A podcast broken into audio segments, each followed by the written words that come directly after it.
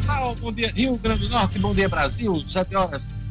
Em Natal, 7 horas em ponto em Natal, o Jornal 96 está começando. Hoje, quarta-feira, 6 de maio de 2020. O Congresso Nacional ainda discute e vota ajuda emergencial a estados e municípios. Houve mudança na Câmara, isso deve levar a uma nova votação no Senado da República. Marcos Alexandre, bom dia.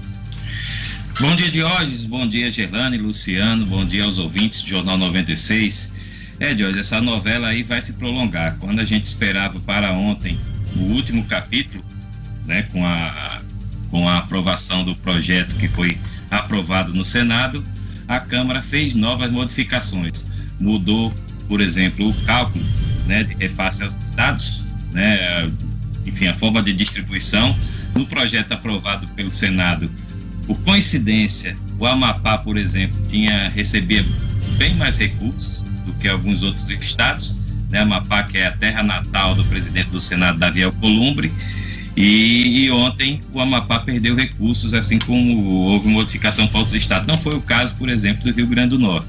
O Rio Grande do Norte vai ficar aí na faixa de um bilhão, somando aí os recursos do governo do estado e das prefeituras.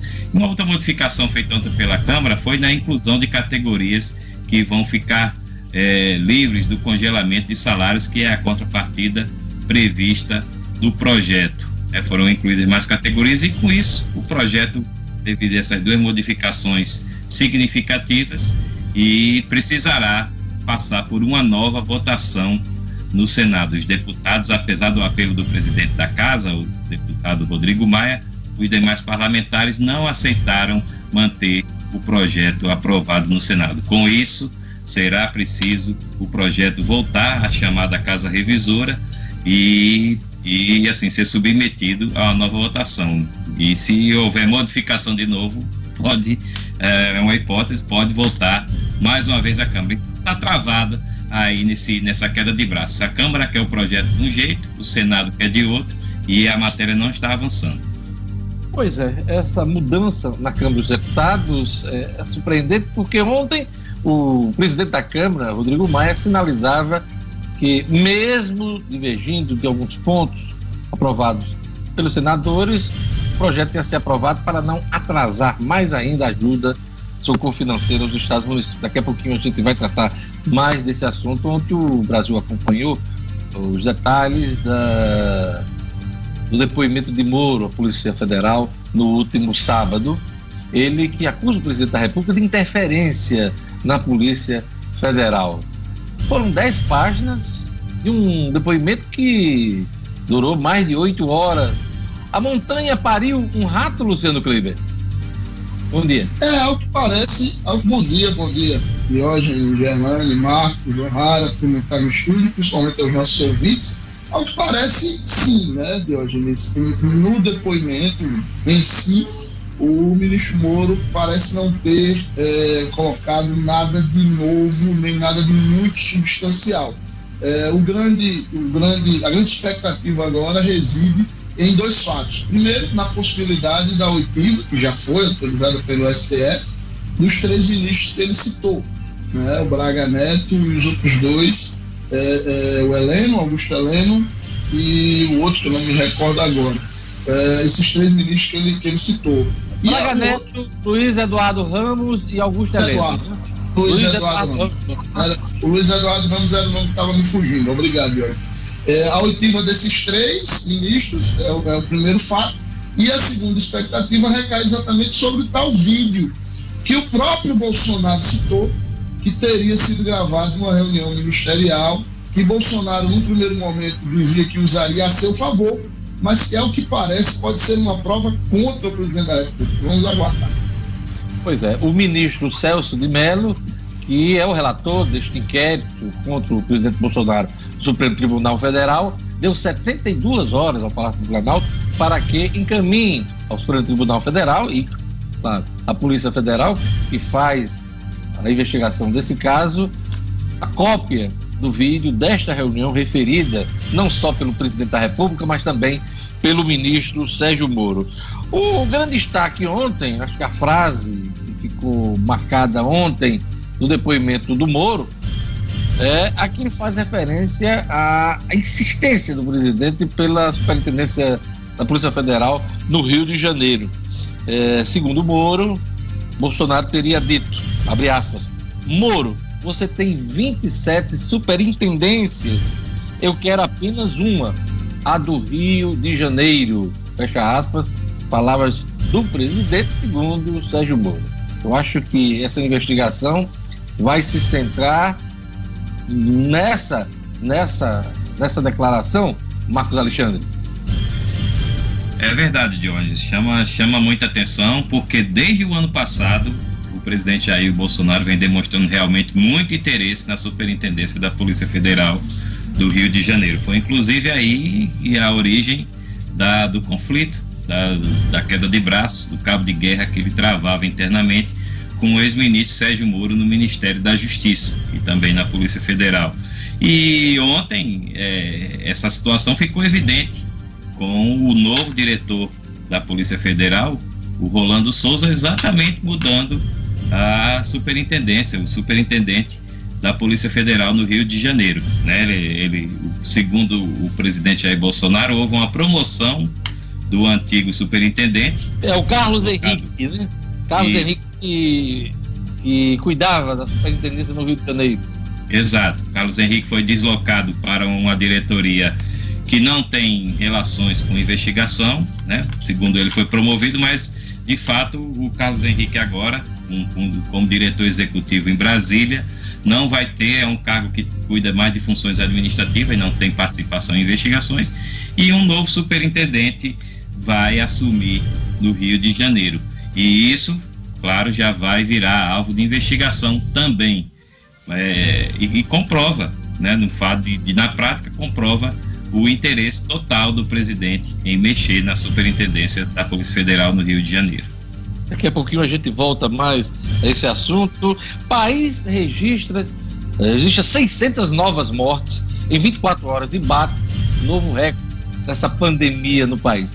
É a notícia ruim da, da terça-feira, né? o aumento de casos somente um dia de, de registros de mortes. Vamos ao, ao balanço da Covid-19 no Rio Grande do Norte, Brasil no mundo, com Gerlane Lima. Bom dia, Gerlane. Bom dia, Diógenes, Marcos Alexandre, Luciano Kleber, ouvintes e a todos que estão no estúdio. Pois é, Diógenes, trata-se do maior número de mortes por Covid-19 registrado em um único dia desde o primeiro óbito pela doença aqui no país. E com isso, o total oficial de vítimas do novo coronavírus no Brasil subiu de 7.321 para 7.921. As informações são de atualização feita pelo Ministério da Saúde ontem. De acordo com os dados disponíveis, o número total de casos confirmados subiu de 107.780 para 114.715. 114.715, um acréscimo de 6.935 casos entre segunda e terça-feira, quase 7 mil casos em 24 horas. Ontem, o secretário de Vigilância e Saúde do Ministério da Saúde, o Wanderson de Oliveira, afirmou que esse número de mortes, apesar de recorde, traz dados de óbitos ocorridos em dias anteriores, mas que estavam sendo investigados por ter a confirmação ou não que se tratava da Covid. Mas, na verdade, esse fato tem ocorrido desde o início da pandemia. Então, portanto, o dado divulgado diz respeito ao recorde, sim, de registros oficialmente comunicados pelo Ministério da Saúde a cada dia, Diógenes. Aqui no Rio Grande do Norte, já soma 68 óbitos provocados pela Covid-19. Os casos confirmados são 1.536, suspeitos somam 5.138 e descartados 4.702. Os dados são da Secretaria de Saúde Pública do Estado, atualizados ontem. No entanto, há uma morte ocorrida na cidade de Serra Negra do Norte, que ainda falta ser contabilizada pelo Estado, que fará o total de óbitos subir para 69. Essa morte em Serra Negra do Norte é a primeira no município e foi confirmada pela Prefeitura da cidade. Atualmente, o Rio Grande do Norte possui 211 leitos ocupados por pacientes com coronavírus, dos quais 117 estão em hospitais públicos e 94 nos hospitais privados. Ainda de acordo com a CESAP, 112 pessoas estão em leitos intensivos e semi-intensivos e 99 em leitos clínicos. No mundo, são 3 milhões 742 mil casos confirmados, com 258 mil mortes. Ontem a gente falava dos Estados Unidos, Diógenes, e um documento interno do Centro de Controle de Doenças, lá nos Estados Unidos, que foi vazado à imprensa, revelou previsões de uma piora uma piora acentuada na crise gerada pelo novo coronavírus. E aí, umas, uma reportagem que foi divulgada na segunda-feira aponta que o número de infecções diárias no país pode aumentar em até oito vezes, chegando a 200 mil até o início de junho, em contraste com a média de 25 mil novos casos registrados diariamente no país. Infelizmente, esse é o panorama essa é a previsão para os Estados Unidos e esses são os dados trazidos pelo Ministério da Saúde até a noite de ontem. Pois é, Gerlana, a gente tem esse registro aí de 600 mortes apenas num dia, no momento em que alguns estados do país começam a enfrentar uma restrição mais severa à circulação das pessoas, o chamado locking down. Né? Então, isso já foi, por determinação da Justiça, estabelecido no Maranhão, na região metropolitana de São Luís. E ontem o governador do Pará, né, Helder Barbalho, já sinalizava que deve decretar, se já não decretou, o lockdown no Pará, no estado do Pará, que tem enfrentado aí um aumento expressivo dos casos. Medidas mais restritivas estão em estudo, por exemplo, no Rio de Janeiro. Eh, nós temos aí também uma preocupação muito grande com Pernambuco, região metropolitana de Recife e em outros lugares. Voltamos a, a, a, dizer que aqui, no Rio Grande do Norte, a gente fica na expectativa de que uma situação de caos como essa não venha ocorrer. Por isso, são assertivas, são, são acertadas as medidas até agora ah, né, tomadas pela governadora do estado do Rio Grande do Norte, a governadora Fátima Bezerra. Marcos Alexandre, não, só para acrescentar Fortaleza também. Fortaleza, o Ceará, governador né? Camilo Ceará. Santana anunciou que Fortaleza vai entrar, em, vai entrar em sistema de lockdown também. Pois é. E o Ceará que já registrou, Marcos, se não me engano, quase mil mortes. Quase mil mortes Exatamente. no estado do Ceará. É, tá chegando, tá chegando a isso. É, e a gente espera que esse vírus de uma vez por todas a gente entra num período de estabilidade dessa curva para que a gente possa voltar à normalidade, hein? É, antes da gente chamar o Edmo para ele falar sobre o destaque dele, lembrar que ontem tivemos um momento, mais um momento grosseiro do presidente da República, com os jornalistas, mandando calar a boca do jornalista na saída do Palácio Alvorada, ele que não queria responder sobre essas questões aí do da Polícia Federal do Rio de Janeiro. Lamentável, né, Luciano Kleiber? Cala a boca já morreu. Já dizia a ministra Carmen Lúcia, né? Pois é, né? Como infelizmente parece que o nosso presidente da República ele, ele não se cansa de se reinventar quando a gente pensa que ele já fez de tudo. Ele ontem, no mesmo momento, praticamente, ele conseguiu levar um print de uma capa de um jornal e agredir de maneira, mais uma vez, né, de maneira direta e extremamente contundente o jornal de canalha, de, de, é. tipo de adjetivos, né, pejorativos. Né? Mandou, mandou os jornalistas calarem a boca e, para completar, fez algo, como dizia Lula, nunca antes visto na história desse país, que foi o presidente da República pegar o seu telefone institucional e expor a tela dele para toda a imprensa, mostrando as conversas dele com o Sérgio Moro. Mas isso já foi na parte da tarde, viu, Luciano? Dessa é... parte do celular. De manhã houve só agressão aos jornalistas e ele mostrando a manchete da Folha e, enfim, é, de forma até alterada, ele estava muito alterado Sabe... de manhã. E à tarde, quando ele voltava, depois de saber o conteúdo do Moro, ele teve a história de mostrar o celular, mostrar a mensagem do Moro na troca de de informações sobre a Polícia Federal.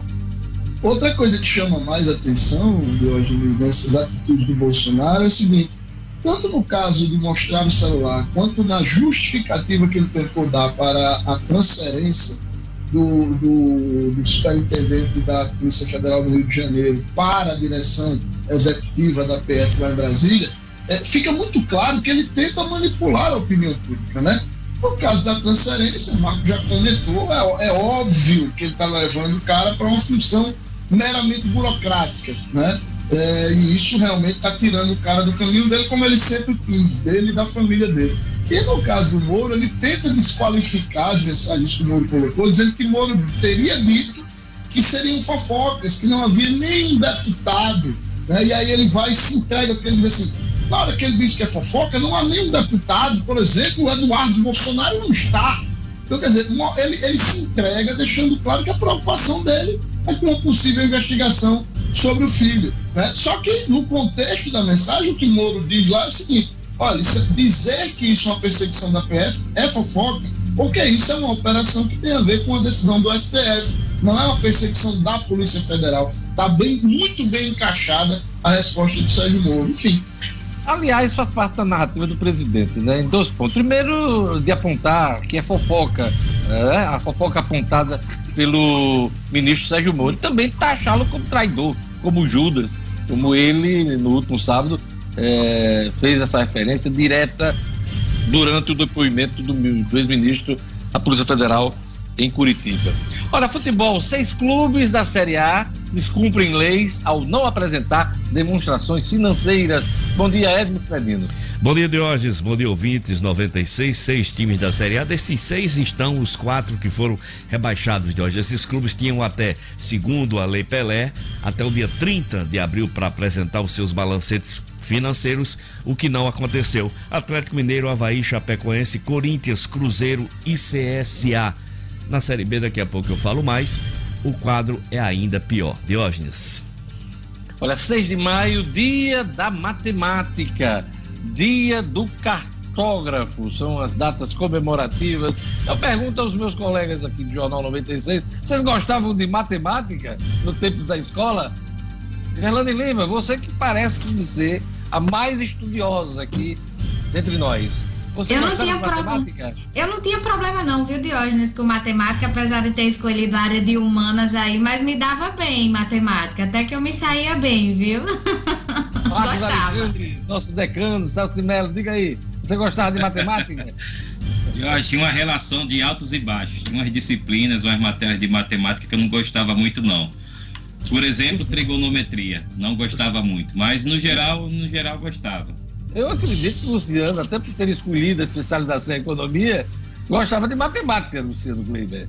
Sempre, sempre gostei muito, E a, a, própria, a minha própria formação de segundo grau, né, que foi numa área técnica ligada à construção civil, mostra isso. Eu sempre gostei muito de matemática, de física, eu gostei, sempre gostei bastante. É, eu não tinha nada contra, mas também não tinha nada a favor. Tanto aqui, sou jornalista. Aliás, o jornalista, geralmente, ele não gosta muito de matemática, né? Mas precisa fazer conta precisa fazer conta, por conta até do noticiário. É isso aí. Então hoje é dia da matemática. Queria mandar um abraço para a deputada, deputada Eudiane Macedo. Deputada Eudiane Macedo que está fazendo aniversário hoje. E um abraço também para a enfermeira. Olha aí, as enfermeiras estão na linha de frente de toda essa tragédia da pandemia. Um abraço para a enfermeira Jeane Augusto, que também está fazendo aniversário hoje. Ô, oh, Gerlane Lima, não teve ganhador Mega Sena ontem? Não teve, Diógenes. Acumulou, tivemos sorteio ontem, acumulou. O prêmio estimado agora é de 56 milhões de reais. O prêmio que vai ser sorteado amanhã, quinta-feira, porque essa semana são três sorteios. Ontem, terça... foi no 2.258. 58. Né? Vamos ao número? Vamos lá. 01 05 07 14 23 e 26. Vou repetir. 01 05 07 14 23 e 26, Diógenes. Próximo concurso 2259 na quinta-feira, Gelane Lima. É isso aí. Amanhã. Como você já falou, 56 milhões de reais. Tá certo? Você pode acompanhar o Jornal 96 pelo perfil da 96 FM Natal na, no YouTube, no Instagram, no Facebook, também pelo portal No Minuto. É só acessar o portal No Minuto, www.nominuto.com, e você tem a janela interativa e acompanha o jornal ao vivo. Você também pode mandar mensagem, hein? Mensagem, pode entrar em contato com a rádio. O telefone do ouvinte e o WhatsApp do ouvinte da 96 FM é com Lugo Dias. Bom dia, Lugo. Bom dia, Diógenes, ouvintes do Jornal 96, a todos os colegas que fazem o jornal. Você pode sim participar, é só ligar 4005 9696. 4005 9696. Pelo WhatsApp 99210 9696. 99210 9696. E vamos a mais destaques da edição de hoje do Jornal 96.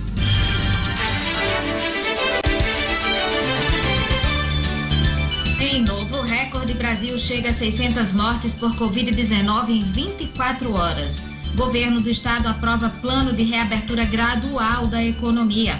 Prefeito de Macharanguape, no Rio Grande do Norte, revoga decreto que autorizava a reabertura de queda de braço no Congresso trava socorro a estados e municípios. Lotérica é assaltada em Canguaretama e proprietários são levados como reféns. Futebol. Seis clubes da Série A descumprem leis ao não apresentar demonstrações financeiras. 7 horas e 21 minutos. Vamos aos destaques dos jornais nesta quarta-feira, dia 6 de maio. Tribuna do Norte traz aqui, em 10 dias, casos de Covid dobram no Rio Grande do Norte. Mortes aumentam 70%. A gente fez o um balanço já aqui no Jornal 96. A Tribuna do Norte também destaca: governo do Pará determina bloqueio total em 10 municípios. Também destaca na tribuna: Moro reafirma tentativa de interferência na Polícia Federal íntegra. O depoimento de Sérgio Moro, a Polícia Federal, foi divulgada ontem. O jornal Agora RN traz aqui na sua manchete principal Socorro Financeiro prevê quase um bilhão de reais para o Rio Grande do Norte, diz aqui o Agora RN. Projeto que destina ajuda para estados e municípios foi aprovado ontem pela Câmara e se não houver mudanças no Senado, o governo do estado deve receber 597 milhões. Prefeituras receberão 349 eh, milhões. O Agora RN também destaca IBGE inicia nova pesquisa para avaliar impactos da Covid-19 no Rio Grande do Norte. Vamos aqui para as manchetes dos principais jornais do país. O Globo diz aqui, na sua manchete principal, que Moro, Moro, Bolsonaro disse que queria apenas a Polícia Federal do Rio de Janeiro. Entidades reagem à cala-boca do presidente nos jornalistas uh, na manhã de ontem. Pandemia no Brasil preocupa nações vizinhas. Depois de o governo argentino demonstrar preocupação com a situação da pandemia no Brasil, o Uruguai anunciou ontem que vai reforçar seu controle na fronteira. Se o país não tomar medidas para conter o avanço da doença, ele pode ser isolado por um cordão sanitário, alertam especialistas. Isso é muito grave nesse momento, né? É, começa, a se, começa a surgir um cinturão contra o Brasil na América Latina, Luciano Gleiber. Pois é, Diógenes, o Brasil, como, como, vamos dizer assim, grande âncora né, do, do, do continente, ele começa realmente a ser um ponto aí de preocupação para os nossos vizinhos. É, pelo número é, total de infectados e de óbitos, e principalmente pela escalada que a doença vem tendo no nosso país, realmente a gente já começa a competir para, inclusive, não ser só o epicentro na América Latina, mas talvez até um dos epicentros do mundo.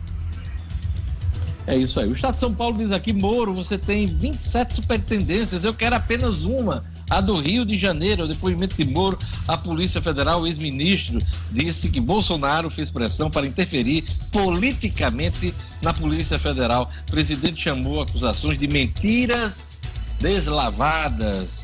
Servidores escapam de congelamento e contrapartida para aprovação do socorro financeiro a estados e municípios. A Câmara dos Deputados livrou até policiais legislativos de os salários congelados. Marcos Alexandre, é, é, a Câmara está livrando todo mundo ou só determinadas categorias, Marcos? A Câmara incluiu mais gente, Diógenes. Uh, de início, que se, o que se discutia era que apenas é, funcionários, servidores da área de saúde ficariam livres desse congelamento. Depois, então não é um libera geral, não, né? Então não é um não, libera não, não, não, não. Mas está quase, viu, Diogo? Ampliou tanto, a Câmara ampliou tanto essa lista, né? Que é até longa aqui para a gente falar agora aqui no programa, mas o fato é que a Câmara ampliou. No início, repito, a, a ideia era livrar do congelamento apenas servidores da saúde. Depois estendeu-se para servidores da segurança. E agora está entrando muita gente. Olha, a Folha de São Paulo diz aqui, para a gente encerrar a leitura dos jornais na manhã desta quarta-feira, a Folha traz: Quero apenas uma, a do Rio, escreveu Bolsonaro a Moro. Em depoimento, o ex-ministro mostra mensagens do presidente pedindo troca da chefia da Polícia Federal no Rio de Janeiro. É, país registra 600 novas mortes em 24 horas e bate recorde em relação à Covid-19. Planalto amplia a pressão sobre Regina Duarte. Jair Bolsonaro reconduziu a FUNAR Dante Montavani, afastado pela secretária, a própria secretária de Cultura, e depois recuou. O governo pressiona por mais espaço a ala ideológica da pasta. Olha, a Regina Duarte tem um encontro com o Bolsonaro hoje. Será que, ele, ela vai deixar o governo? A viúva Forcista vai deixar o governo, Luciano Gleiser? Ela ontem andou dando umas declarações, né, de hoje, dizendo: será que o presidente quer me demitir? Né? É, enfim, ela está bem escanteada, né? não, não foi prestigiada praticamente em momento nenhum. E o, o, Bolsonaro já tinha, inclusive, dito que sente falta de poder conversar mais com ela lá em Brasília. Vamos conversar hoje. Eu, particularmente, acho que essa conversa não termina muito bem, não, hoje. É, ela está desconfortável, né? É, acredito eu que também ela não tem vida longa nesse governo. Está totalmente desa desautorizada, é, totalmente desmoralizada nesse, nesse governo. O Luciano Kleber e também Marcos Alexandre. Olha, uh, vamos agora à previsão do tempo do Rio Grande do Norte, informações da Clima Tempo. Previsão do tempo.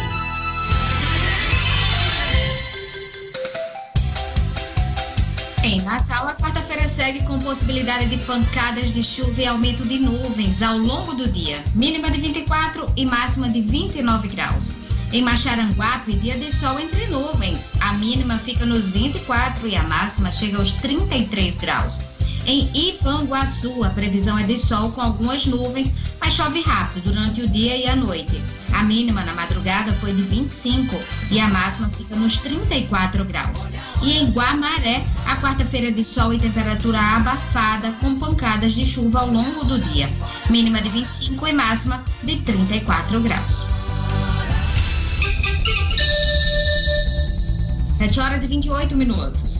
E agora aquele recado do Viveiro Marina para você. Viveiro Marina está com a promoção nunca vista. Todas as plantas com até 50% de desconto. Vários planos de venda que vão até em 10 pagamentos. Pois é, pode pagar 10 vezes. Viveiro Marina vende barato que produz grama esmeralda a partir de R$ reais o metro quadrado.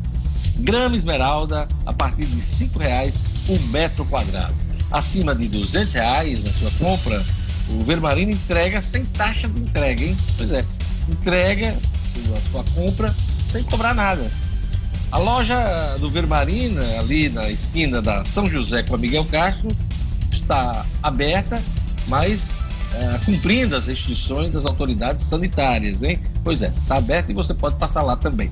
Não compre plantas sem antes fazer o orçamento no Viveiro Marina, Viveiro Marina, a grife do paisagismo. Vamos para uma, uma rodada de informações antes da nossa ronda policial.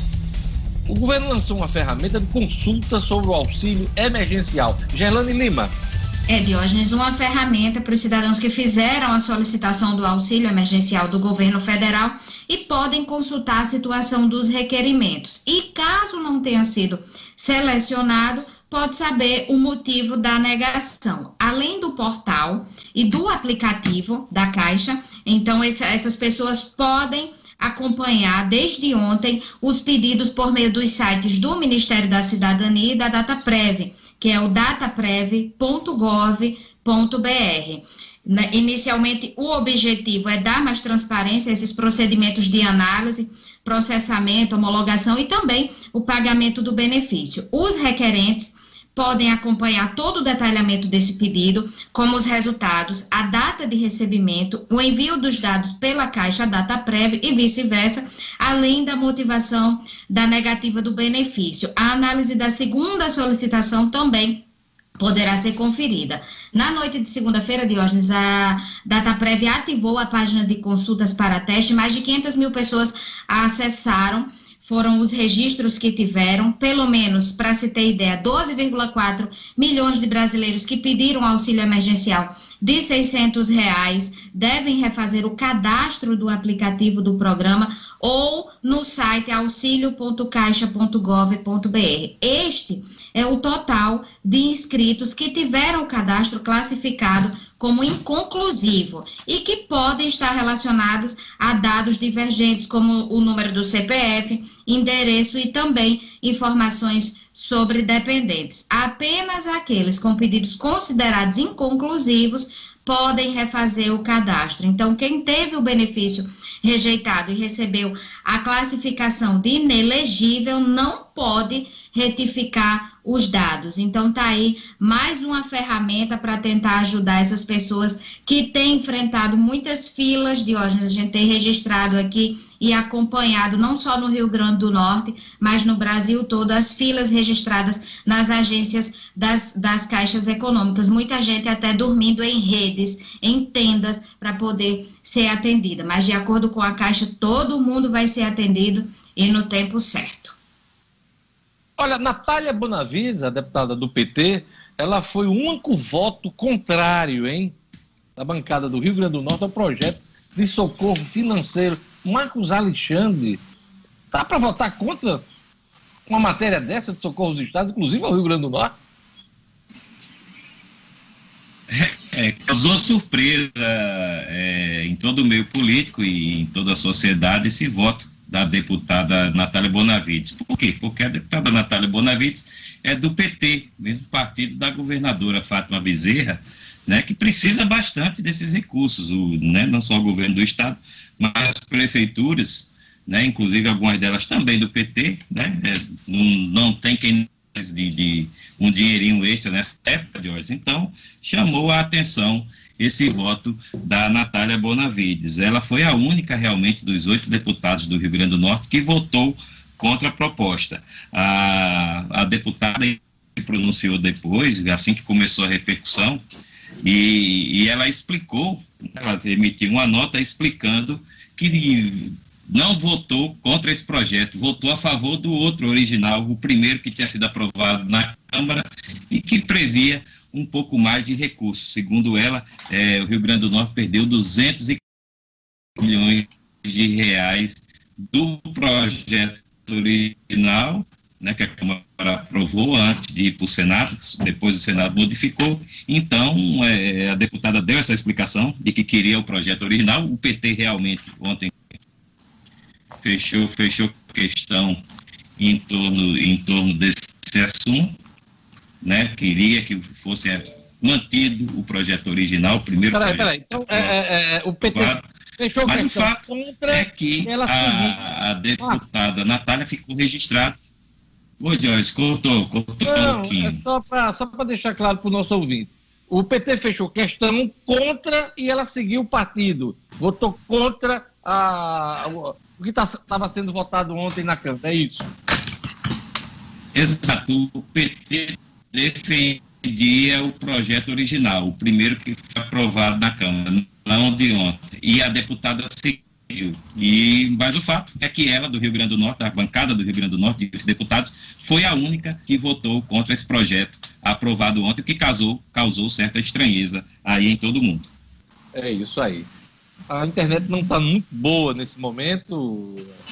Agora, esse comentário do Marcos Alexandre foi muito congelado, mas eu espero que tenha uh, o nosso telespectador e o nosso ouvinte tenha entendido. Olha, uh, o Senado quer elevar complemento de salários a quem teve redução de jornada em virtude da crise. Como é que é isso? Qual a ideia, Luciano Kleber? Diógenes, eh, hoje, o, quem teve salário cortado com a, a respectiva redução de carga de, de, horário, né, carga horária de trabalho, é, tem um teto máximo de complemento que equivale ao valor de uma, uma parcela integral do seguro-desemprego. Números redondos, algo em torno de R$ 1.850. De uma maneira geral, isso tem feito o seguinte: é, as pessoas que têm redução, por exemplo, de 50% da carga horária e, consequentemente, do salário, eles terminam com os complementos recebendo algo em torno de 70%, 80% do seu salário original. Nunca a redução efetiva do salário é a mesma da carga horária. Pois bem, o que o Congresso quer agora, através de uma, um projeto do, do senador, é, agora me fugiu o nome dele, mas eu digo já já o nome dele, é, tem um projeto que diz o seguinte, quer levar para R$ 3.700 esse teto. Com isso, quem ganha até este valor, certo? salários até este valor, não teriam perda nenhuma de salário no caso de redução de carga horária. O grande problema é que o custo dessa brincadeira é estimado pelo governo federal em algo em torno de 24 bilhões de reais. O Senado discorda. O Senado diz que o que isso vai aumentar é apenas algo em torno de 7 bilhões. Resta saber se vai vencer esse, essa, essa pretensão do Senado ou o cuidado com as contas públicas. Daqui a pouquinho o nome do senador, hein? Ficou devendo para a gente aí. Olha, neste período de pandemia, muitas pessoas passaram a refletir sobre a vida, passaram a temer a morte, aumentam também a preocupação de perder aqueles que a gente ama. Esse tipo de sentimento não é fácil de lidar, porém, em dias normais faz parte da vida de um policial civil e também de seus familiares. Mesmo assim, ao longo dos anos, os policiais civis do Rio Grande do Norte têm superado as adversidades e desempenhado seu papel. Agora, em 2020, quando a recomendação é ficar em casa, os policiais civis não têm esse direito e continuam investigando, realizando operações, prendendo, inclusive participando de operações de combate aos crimes relacionados ao coronavírus. Ou seja, não importa o inimigo, nem os riscos que ele representa. Os policiais civis estão nas ruas prontos para atuar em defesa da sociedade e merecem ser valorizados. É a campanha do Simpol RN, hein? Esta é a mensagem do Simpol RN. E a gente vai agora para a nossa ronda policial. Diga lá, Luciano Kleiber. Só para complementar a informação, na realidade não é o senador, é o deputado Orlando Silva, do PCdoB de São Paulo, ex-ministro Orlando Silva. Foi ministro da, do esporte, né? Dos esportes, isso, exatamente. Governo, o governo Lula. Olha lá. Então vamos agora para a nossa ronda policial. Lotérica é roubada em Canguaretama e proprietários são levados como reféns. Os detalhes com Jackson Damasceno. Polícia com Jackson Damasceno. O da massa. Oferecimento. Ótica Ideal. Compre seus óculos escuros ou de grau das melhores marcas em até 10 vezes no cartão. Temos convênios com empresas e associações. Facilitamos seu exame oftalmológico. Ótica Ideal. Nosso ideal é fazer você feliz. Edifício Barão do Rio Branco 5. Telefone 3201 6797. Sigam também nossas redes sociais. Olá, bom dia a todos que nos acompanham pelo Jornal 96. Bom dia aos meus colegas que fazem esse jornal maravilhoso. Esse assalto em Canguaretama foi bastante sério, hein? Ninguém sabe ao certo que horas os bandidos chegaram ao estabelecimento, porque só vieram perceber que algo não estava correto por volta de 10 da noite. Perceberam que o estabelecimento continuava aberto, revirado lá dentro. Os bandidos haviam abrido o cofre é, levaram tudo que queriam e mais, os proprietários não estavam no local, um casal. Foram levados como reféns no carro da família, um Fiat Toro. Os bandidos levaram tudo que podiam, puderam, levaram dinheiro, levaram objetos, levaram o casal como reféns. Felizmente tivemos a notícia de que eles foram soltos no estado da Paraíba, já bem mais tarde, é, por volta de 11 e meia da noite, 11 horas, é que se teve notícia da soltura desse casal. A polícia agora vai investigar quem são os homens que estão aterrorizando aquela região do estado. Aliás, a gente que milita na área do jornalismo de polícia tem recebido muitos apelos em relação à falta de segurança no interior do estado. Pois é, esse é um problema uh, muito grave, aliás, não é de hoje, um problema antigo. Polícia Militar prende dupla com armas e drogas na comunidade da Guarita, na capital. Esse trabalho da Polícia Militar foi feito em uma região bastante complicada ali, que pertence ao bairro do Alecrim, indo para a zona oeste da capital, ali na comunidade da Guarita, perto da estação ferroviária da comunidade. Os policiais militares da Força Tática do Nono fizeram uma incursão na região da Guarita e conseguiram apreender um adolescente de 17 anos portando um revólver de calibre 38. O que, é que ele ia fazer com esse revólver? Só Deus sabe. Seis munições e prenderam também o José Humberto Cordeiro da Silva Júnior, esse maior. Com ele havia uma, um revólver de calibre .22 e uma espingarda de calibre 12, mais munição e rádios comunicadores. Provavelmente a duplinha da pesada fazia parte de alguma facção, estava ali no papel de observadores. Todo o material, as armas, as munições e os acusados foram levados para a central de flagrantes no bairro da Cidade da Esperança, onde eles é, preencheram os procedimentos jurídicos, cada um é, da sua forma, o adolescente o maior, e aí vão responder na justiça pelo que fizeram. São as notícias policiais desta quarta-feira. A gente volta amanhã, se Deus quiser. Jornal 96. 7 horas e 41 minutos. Este foi o primeiro bloco do Jornal 96. Daqui a pouquinho a gente vai ter mais notícias, hein? de política, economia, informações sobre o esporte com o Edson Cinedino, o Estudo Cidadão com Rara Oliveira, tudo isso junto e misturado aqui no Jornal 96. A gente volta daqui a pouco.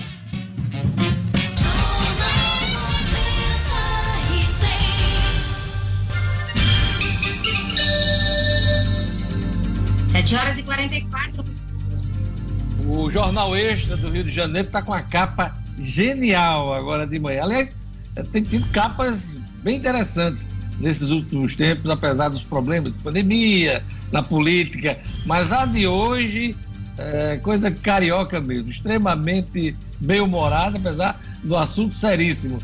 Qual é a capa do extra agora de manhã, Marcos Alexandre? Vou tentar mostrar primeiro aqui, de hoje, para quem está nos acompanhando aí no Facebook, no YouTube. O prato predileto. É, de Bolsonaro. E para quem não, não, não pôde ver aí, tem assim: fome de poder, o prato predileto de Bolsonaro, PF do Rio. Aí tem uma foto de um ovo instalado com feijão, com, pra, com um arrozinho, uma batata frita, tá dando até fome aqui. E uma saladinha. PF o do prato Rio, prato predileto PF, de Bolsonaro. O tradicional PF do brasileiro, né? Pois é, é eu... Então, meio morada para falar de assunto. Fome de poder, o Fome prato de poder. feito, aliás, o prato feito do presidente da República, PF do presidente da República do Rio de Janeiro. Prato predileto de Bolsonaro, PF do Rio. Muito bem sacado.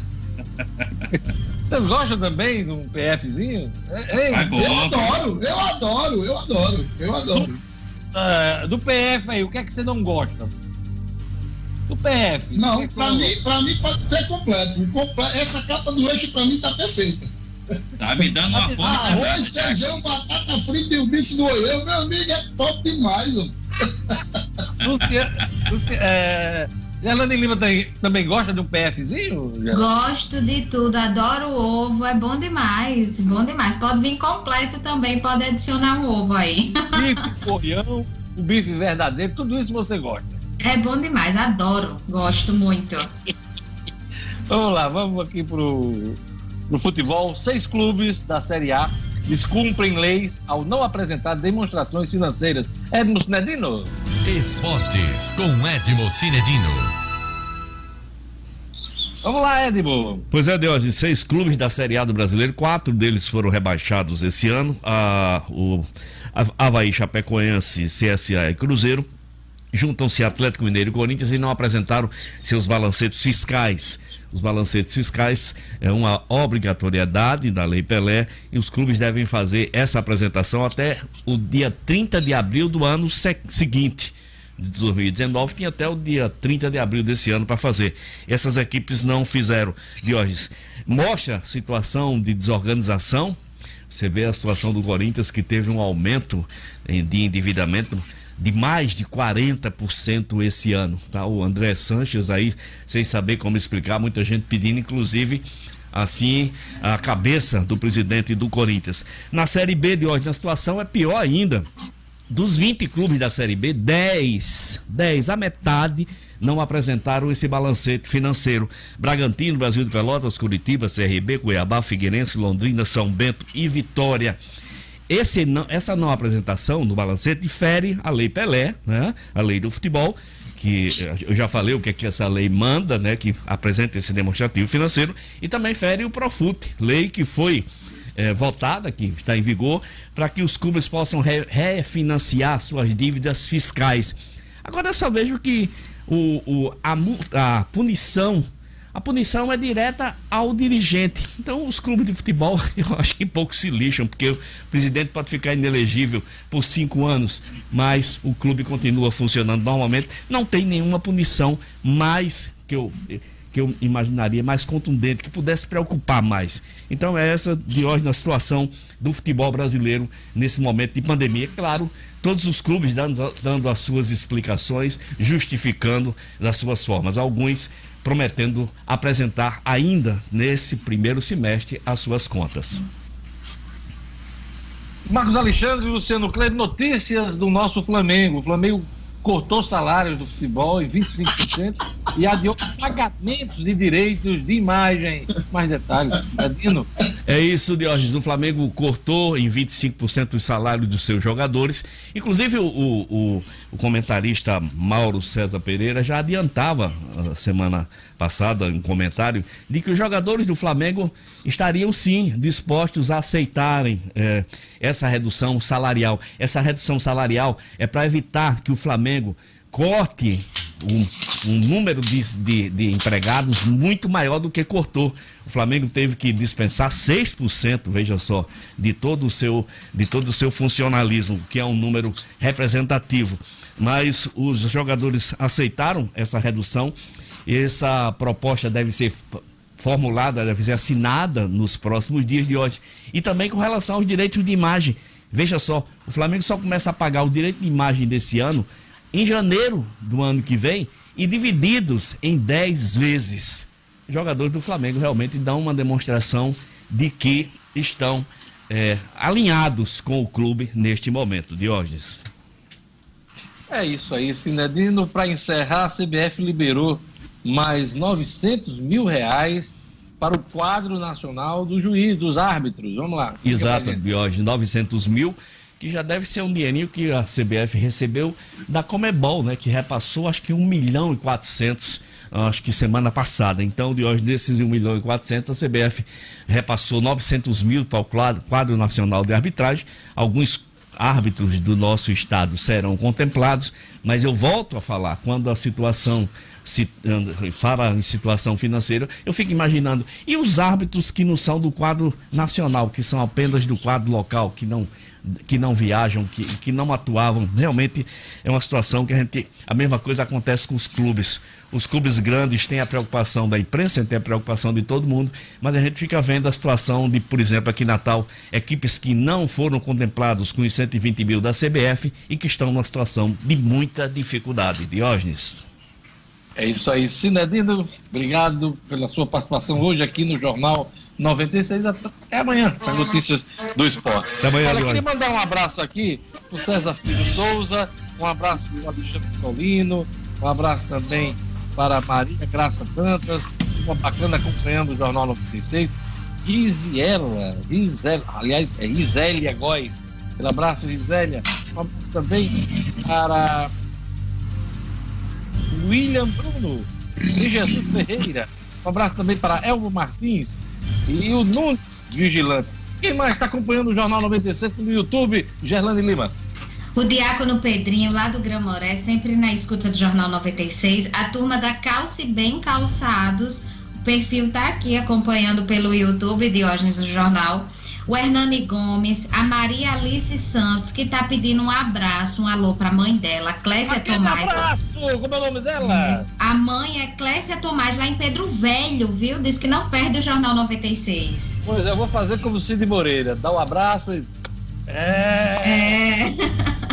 Jamar Dantas, Álvaro Lopes, Dunay Lima, Sidney Espínola, Ana Antunes, Odair Oliveira e o nosso colega jornalista Tiago Medeiros também está aqui no YouTube dizendo que tá com saudade da turma.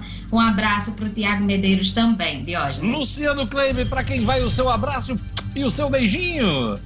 Meu abraço especial hoje, Diogenes, vai para a Iranise Câmara, ela que é funcionária aqui do posto Novo Horizonte, do nosso amigo Toninho Salles, empresário da rede de posto Novo Horizonte, que fica aqui na BR-101, na, na, na marginal da BR. Iranise trabalha lá no posto Novo Horizonte e é nossa fã. Fã sua, Diógenes, fã minha, de Marcos Alexandre, fã de toda a 96, ouvinte cativa nossa. Um grande beijo, um grande abraço. Como é o nome dela? Como é o nome dela? Iranise, Iranise Câmara. Iranise Câmara, meu abraço e beijinho. Marcos Alexandre, qual é o seu abraço de hoje? Um abraço de hoje vai para os amigos que trafegam aí pela cidade com os seus Uberes, que é o, Isaac Antunes e o Rogério Antunes. São é, tio e sobrinho, então um abraço aí para eles que fazem as corridas aí, que sejam bem sucedidos aí durante o dia. Marcos E falou eu- eu Uber, vou- pensei, eu, eu imaginei uma, a, a vaca, né? Tem os Uber, né? Jorge, eu vou pedir, eu vou pedir licença. Eu vou pedir licença também, Diogo, dar meu, meu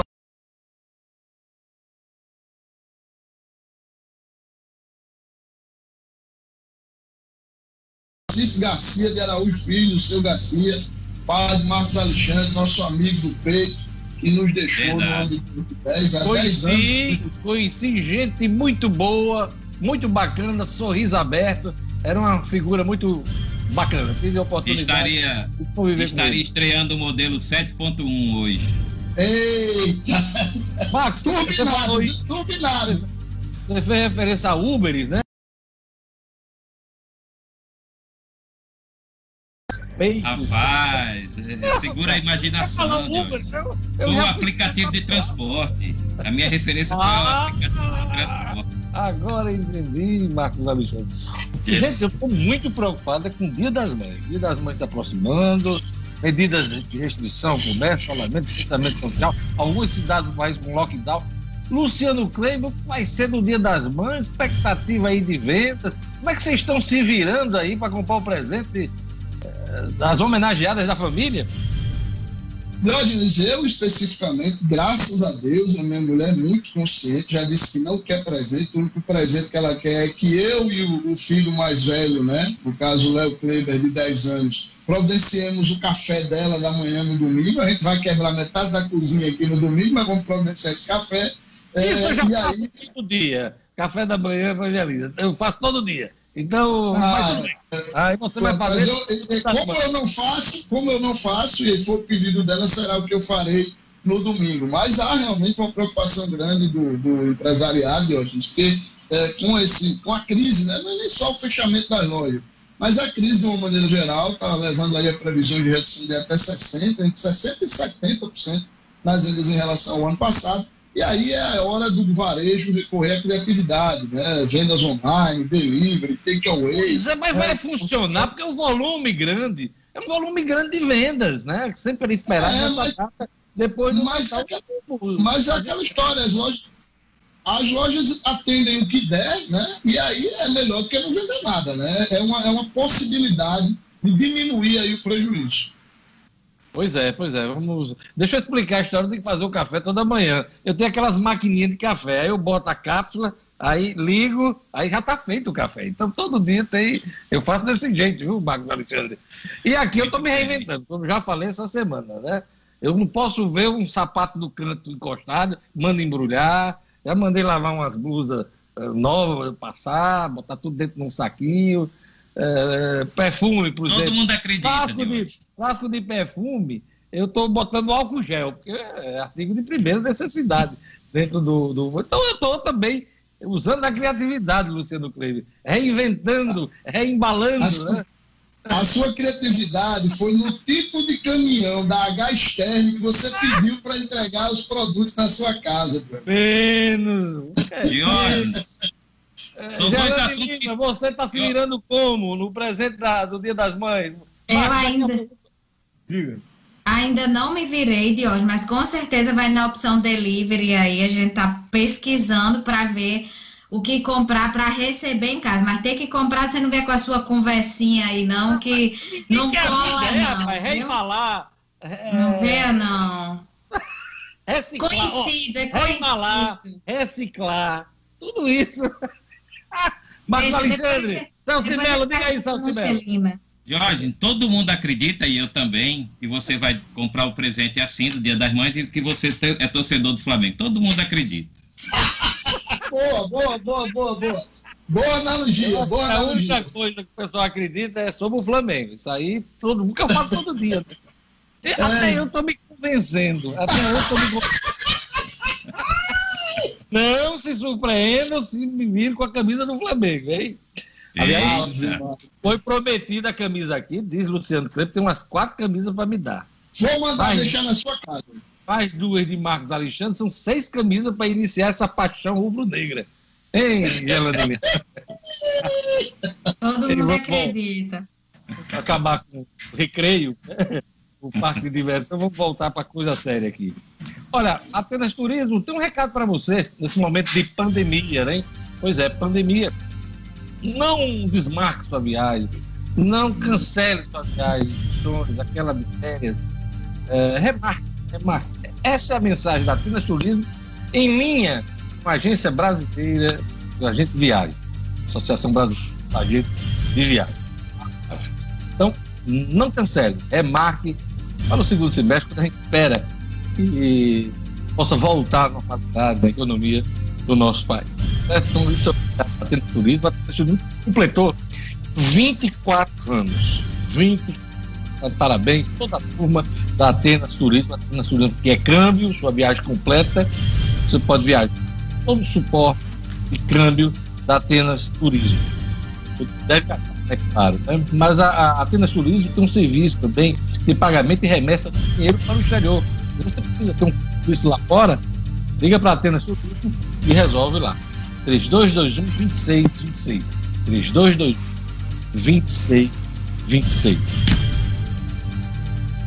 Olá, o Sistema Prisional do Rio Grande do Norte adota teleatendimento para contato entre advogados e os detentos. O'Hara Oliveira. Estúdio Cidadão, com O'Hara Oliveira. Bom dia, equipe. Bom dia a todos. A partir das próximas semanas, os advogados vão poder atender os detentos do sistema prisional do Rio Grande do Norte à distância, por teleatendimento, em cumprimento às normas de isolamento social para evitar o contágio pela Covid-19. De forma geral, salvo poucas exceções, os presos estão isolados desde o dia 13 de março, sem contato algum com os representantes. De acordo com a Secretaria de Administração Penitenciária, o sistema de comunicação virtual será implantado até a próxima semana nos presídios. A medida foi viabilizada através de um convênio junto ao Departamento Penitenciário Nacional para a compra de equipamentos de informática exclusivos para essa finalidade. A orientação para os advogados ou os defensores públicos é que será necessário que esses profissionais solicitem via e-mail, junto à unidade prisional onde o cliente estiver preso, o cadastro ao sistema para fazer o agendamento virtual. Além dos advogados, a Secretaria de Administração Penitenciária suspendeu as visitas de familiares e os serviços de assistência religiosa, educacional, social e de capelania em todas as unidades penitenciárias do Rio Grande do Norte. Ao isolar o contato externo nos presídios, foram criados protocolos para o uso de equipamentos de proteção, higienização de celas e acompanhamento das equipes de saúde. A secretaria afirma que o Rio Grande do Norte tem cerca de 10 mil presos e a boa notícia é que até o momento não há registro de nenhum caso suspeito da Covid-19. Os e-mails de todas as unidades prisionais estão disponíveis no site da Secretaria, que é o www.ceap.rn.gov.br. O'Hara Oliveira para o Jornal 96. Jornal 96. 8 horas e 1 minuto. Procon Natal volta a fazer audiências presenciais a partir de 18 de maio com uso de máscara. Elane Lima. É, atendendo as medidas para o enfrentamento a essa pandemia decorrente da Covid-19 aqui em Natal e no Rio Grande do Norte, o PROCON Diógenes regulamentou o atendimento presencial à população que no período, já começou, na verdade, entre os dias 4 de maio até o dia 31, final deste mês, será feito por meio de agendamento pelos telefones 33 desculpa, 32 32 90 50, 32 32 90 50 e o 0800 281 mil. E tem também o WhatsApp que está lá no site do Procon, no site da Prefeitura, Diógenes. O horário de agendamento será entre as 8 da manhã até as 2 horas da tarde, de segunda a sexta-feira. Essa portaria, ela também determina que deverá ser repassado ao consumidor ou fornecedor que solicitar esse agendamento o dia e horário do atendimento, informando que o comparecimento deverá se dar com no máximo 10 minutos de antecedência para o horário aprazado. E aí o uso de máscaras é obrigatório para o atendimento nas dependências do órgão. Então, quem agendar já sabe que tem que ir de máscara para ser atendido. Isso aí é uma recomendação, devendo ser respeitada, claro, a distância mínima de um metro e meio entre as pessoas. O PROCON vai solicitar a quem tiver agendado um número de telefone para que possa entrar em contato em caso de necessidade e as audiências serão realizadas normalmente a partir do dia 18 de maio sendo o uso de máscara, mais uma vez a gente reforça, obrigatório a todos. Sala de audiência deve ser respeitado o distanciamento.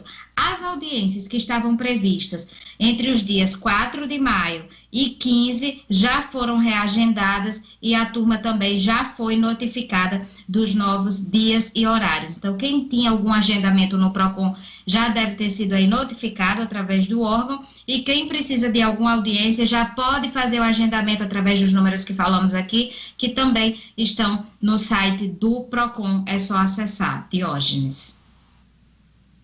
Olha, hoje tem live no minuto, hein? Live no minuto, notícia falsa em tempos de pandemia e ataques à democracia.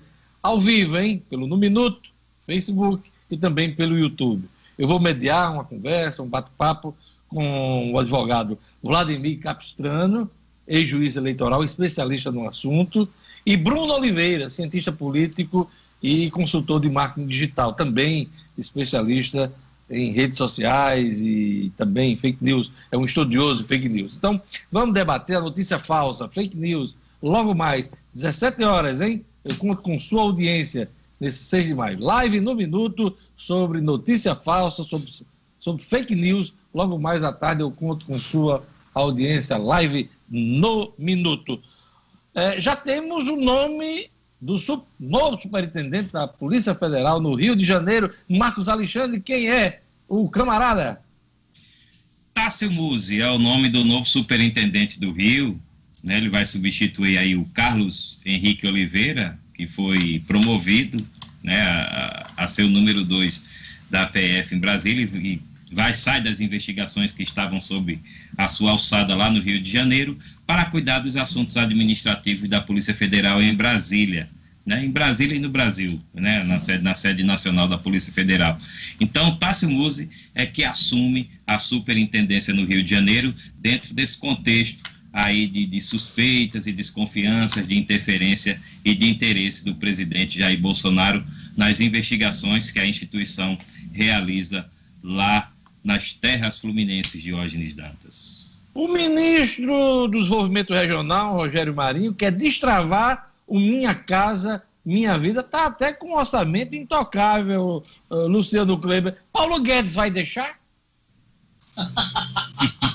Essa é a grande dúvida, né, Diógenes? O ministro Rogério Marinho segue aí tentando emplacar projetos que têm, é, claro, apelo popular é, é o Minha Casa Minha Vida, que está travado, tudo inclusive de toda a crise pela qual o país passa, mas o ministro que teve aí o seu orçamento, o orçamento do seu ministério está intocado, são 12,5 bilhões de reais que ele tem para este ano, e ele espera anunciar ainda esta semana a retomada do Minha Casa Minha Vida, que vai mudar de nome, né? O, o, o governo Bolsonaro entende que o Minha Casa Minha Vida tem muito a cara do PT, né? E essa mudança de nome já estava pré-acertada, vai mudar de Como nome. ele gosta muito dos Estados Unidos, vai ser como My House, My Life? My House, My Life, My Life né? Bem ao estilo Falcão, né? Bem, é, é, bem ao estilo Falcão, né? É, e aí a ideia é que foque né, o- os novos financiamentos na, na faixa, na primeira faixa do Minha Casa Minha Vida, que é a mais baixa renda, é, e na- na- nos processos de regularização fundiária, Guilherme. Esses seriam os dois focos. E a promessa é reduzir aí a taxa de juros, a taxa de juros do Minha Casa Minha Vida hoje, que já é relativamente baixa, varia de 5% a 9% ao ano né, de taxa de juros, essa faixa mais baixa é na casa aí dos 5% ao ano, mas há uma, uma promessa aí do ministro Rogério Marinho de que nesse novo modelo essa taxa seja ainda maior. Tomara que consiga, porque o Minha Casa Minha Vida é um bom motor da, da construção civil, que é, por sua vez, um dos grandes pilares da geração de emprego e renda no país. Ele conseguiu a DR com Paulo Guedes? Já fumou Ah, ainda não. da paz com o ministro? Não? Ainda não, Deus, ainda não, é, não, não houve ainda essa, essa conversa deles dois, mas o que o Jornal Valor Econômico, que é quem traz essa informação do Minha Casa Minha Vida, diz hoje, é que Marinho conta com o apoio da ala militar do governo Bolsonaro, o que não é pouco para esse seu novo projeto aí, do novo Minha Casa Minha Vida. É rancoroso, hein, esse Paulo Guedes. Paulo Guedes é, Está se Tá mostrando de uma, uma, figura rancorosa. tá de beicinho, tá de beicinho. Pois é. Vamos acompanhar esse assunto é importante. Ô, Marcos, a gente está falando de destravar minha casa, minha vida. A verdade é que a votação ontem na Câmara travou, mais uma vez, a ajuda de socorro financeiro aos estados e municípios, inclusive com voto da deputada do PT aqui do Rio Grande do Norte, Natália Bonavides. Imagino como os governadores e os prefeitos, inclusive aqui do Rio Grande do Norte, estão mansinhos com a Câmara e com o Senado, que já vem há mais de um mês discutindo esse assunto.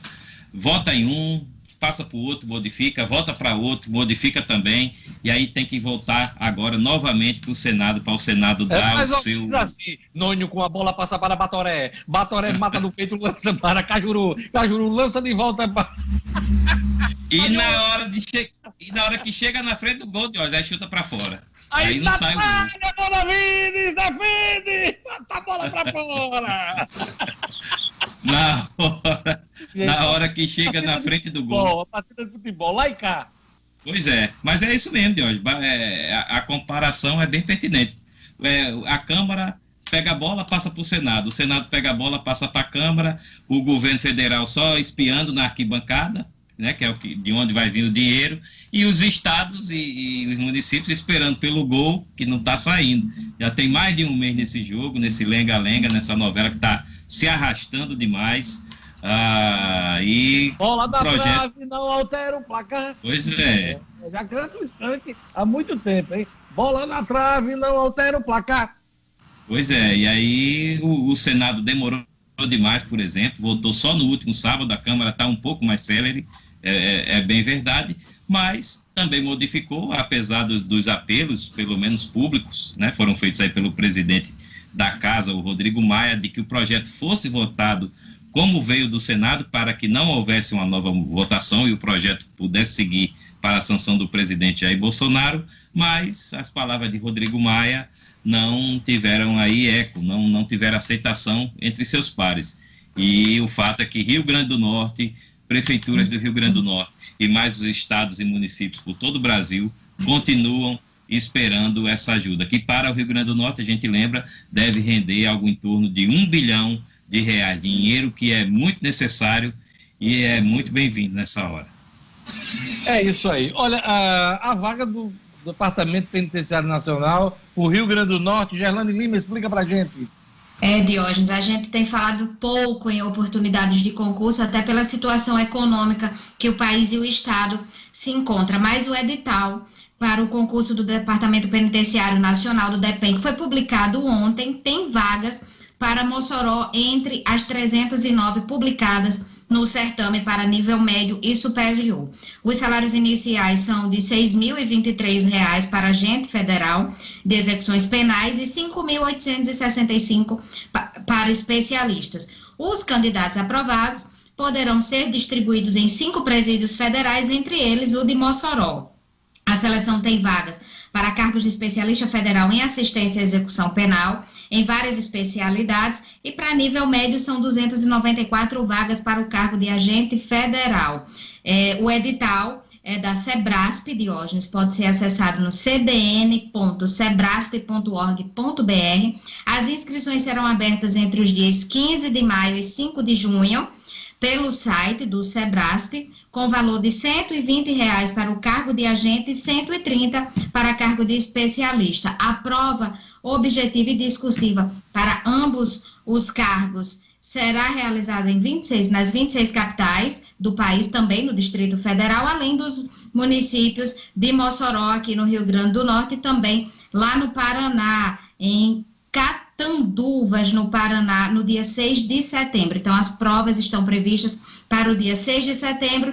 As, as inscrições podem ser feitas a partir do próximo dia 15 de maio. É uma oportunidade para quem está estudando, aproveitando a pandemia aí para estudar para concurso, Diógenes. Nesse finalzinho do programa, eu vou fazer duas provocações. Uma para Luciano Kleiber e outra para Marcos Alexandre que são os especialistas aqui. Aqui a gente apenas aprende com eles. Luciano Cleves, sua provocação. Que fim levou a história da Inframérica aqui no Rio Grande do Norte? Já está resolvida essa questão? Vão entregar mesmo o aeroporto? Tem alguma novidade? Tem outro grupo que vai tomar conta do aeroporto de São Gonçalo da Amarante? Diogenes, é, eu diria que a Inframérica deu um pouco de azar e o Rio Grande do Norte um pouco de sorte neste caso, né? É, já estava dito que a Inframérica vai, vai realmente entregar, mas ela não pode fazer isso é, para ninguém. Ela não pode, por exemplo, entregar isso ao governo do Estado. Tá? Ela precisa, por força de contrato, aguardar um novo leilão e a é, escolha de um novo administrador para o aeroporto. Ora, no atual contexto, isso é praticamente impossível de acontecer. A expectativa é que entre o final deste ano e início do próximo, a gente tenha esse novo leilão se Deus quiser aparecer um novo operador para a gente viver dias melhores e, e mais alviçareiros no nosso aeroporto. Agora a provocação de Marcos Alexandre. Que fim levou a reforma da Previdência aqui no Estado, Marcos Alexandre? Só vai ser votada ah, quando retomar as atividades presenciais? Ou tem alguma movimentação para aproveitar as sessões deliberativas online? Diógenes está adormecido. Esse assunto é, não, tem, não tem o que esconder, não. Está adormecido na Assembleia Legislativa, não se fala mais no assunto. Né? A Assembleia que está com suas atividades suspensas até pelo menos o dia 29 deste mês, e a comissão não tem se reunido nem remotamente. Né? O, o presidente da comissão especial que analisa essa matéria, que é o deputado George Soares, não deliberou, por exemplo, para que haja uma análise é, é, agora nesses tempos de Covid, o que até poderia ser feito, viu, Dionis? Já foram apresentadas três emendas, já foi encerrado o prazo para apresentação de emendas, basta agora a comissão analisar essas emendas, dar seu parecer e encaminhar para o plenário. Claro, essa é uma proposta complexa, é, precisa de estudo, de, de, de uma discussão ampla, inclusive com participação da sociedade, o que é muito difícil de fazer remotamente. Mesmo remotamente é difícil de abrir esse debate. Até porque, Mas... Marcos Alexandre, tem um prazo correndo aí. O, o, Estado, se eu não me engano, precisa estar kits com a Previdência Social, se eu não me engano, até o final de julho. Então, o Exatamente. prazo está correndo e o Estado precisa fazer essa adequação na sua Previdência Estadual, se quiser o certificado do INSS conforme decreto do governo federal. Exatamente, Jorge. Mas aí, dentro desse contexto, e aí saindo já um pouco da Assembleia, só para fechar esse parênteses, a, a, a, é, de, é de se acreditar que pode até haver alguma mudança, um, uma prorrogação desse prazo. Claro, por enquanto não tem notícia sobre isso, a gente só está aqui especulando sobre é, essa possibilidade de haver. O fato é que o projeto está realmente parado na Assembleia Legislativa, a comissão a comissão especial criada somente para analisar a reforma da Previdência, poderia sim dar um pouco mais de agilidade para quando a Assembleia voltasse, esse assunto já está pronto para ser votado em plenário, em plenário e não está fazendo isso, a comissão está parada. Olha, a sina da viúva porcina é, persegue a, a, a, atriz Regina Duarte, né? Ela tem reunião marcada hoje às 11h15 com o presidente da República, Jair Bolsonaro. Por que, é que eu digo isso? Ela foi, a viúva porcina, foi sem nunca ter sido. Porque ninguém pode acreditar que ela fez alguma coisa como secretária nacional de cultura, se é que vai permanecer no cargo. Então hoje ela pode até continuar, mas submissa, inclusive, às humilhações que já vem sofrendo. Há muita gente que aposta que ela vai entregar cargo ao presidente da República. Então, é a sina da viúva porcina. Foi sem nunca ter sido. Quem assistiu a novela Rock Santeiro sabe o que é que eu estou dizendo, hein? Pois é, vamos acompanhar. 11h15 tem reunião de Regina Duarte com o presidente da República, Jair Bolsonaro. Para encerrar os números da Covid no Rio Grande do Norte, no Brasil no mundo, um relato resumido da jornalista Gerlane Lima. Números atualizados já hoje pela manhã de hoje no mundo são 3 milhões 747 mil casos confirmados e 258 mil mortes. No Brasil, 7.966 mortes com 116.299 casos confirmados. E aqui no Rio Grande do Norte, 69 mortes com 1.536 casos confirmados. A gente espera a atualização da CESAP à tarde. Esses são os números atualizados. Desejo a vocês um bom almoço hoje. Aproveitem o PF que vocês vão, vão escolher, caprichem, né? O PF a gente sabe do poder, mas a gente não sabe o PF de vocês aí. Caprichem, comam bem hoje, cuidem da saúde, usem máscara se forem para locais públicos. Obrigado, Gerlane, obrigado, Luciano Kleiber, obrigado, Marcos Alexandre, obrigado, O'Hara Oliveira, obrigado, Lulo, Edmo, Clebinho, a todos que fazem a 96 FM e obrigado a você que ficou na audiência comigo. Vem aí, Padre Francisco Fernandes, que também gosta de um PF, eu sei. Aquele abraço, Padre Francisco, bom programa pro senhor. E amanhã a gente tá de volta com o Jornal 96. Tchau! Até amanhã. Tchau, tchau. Bom PF a todos. Valeu.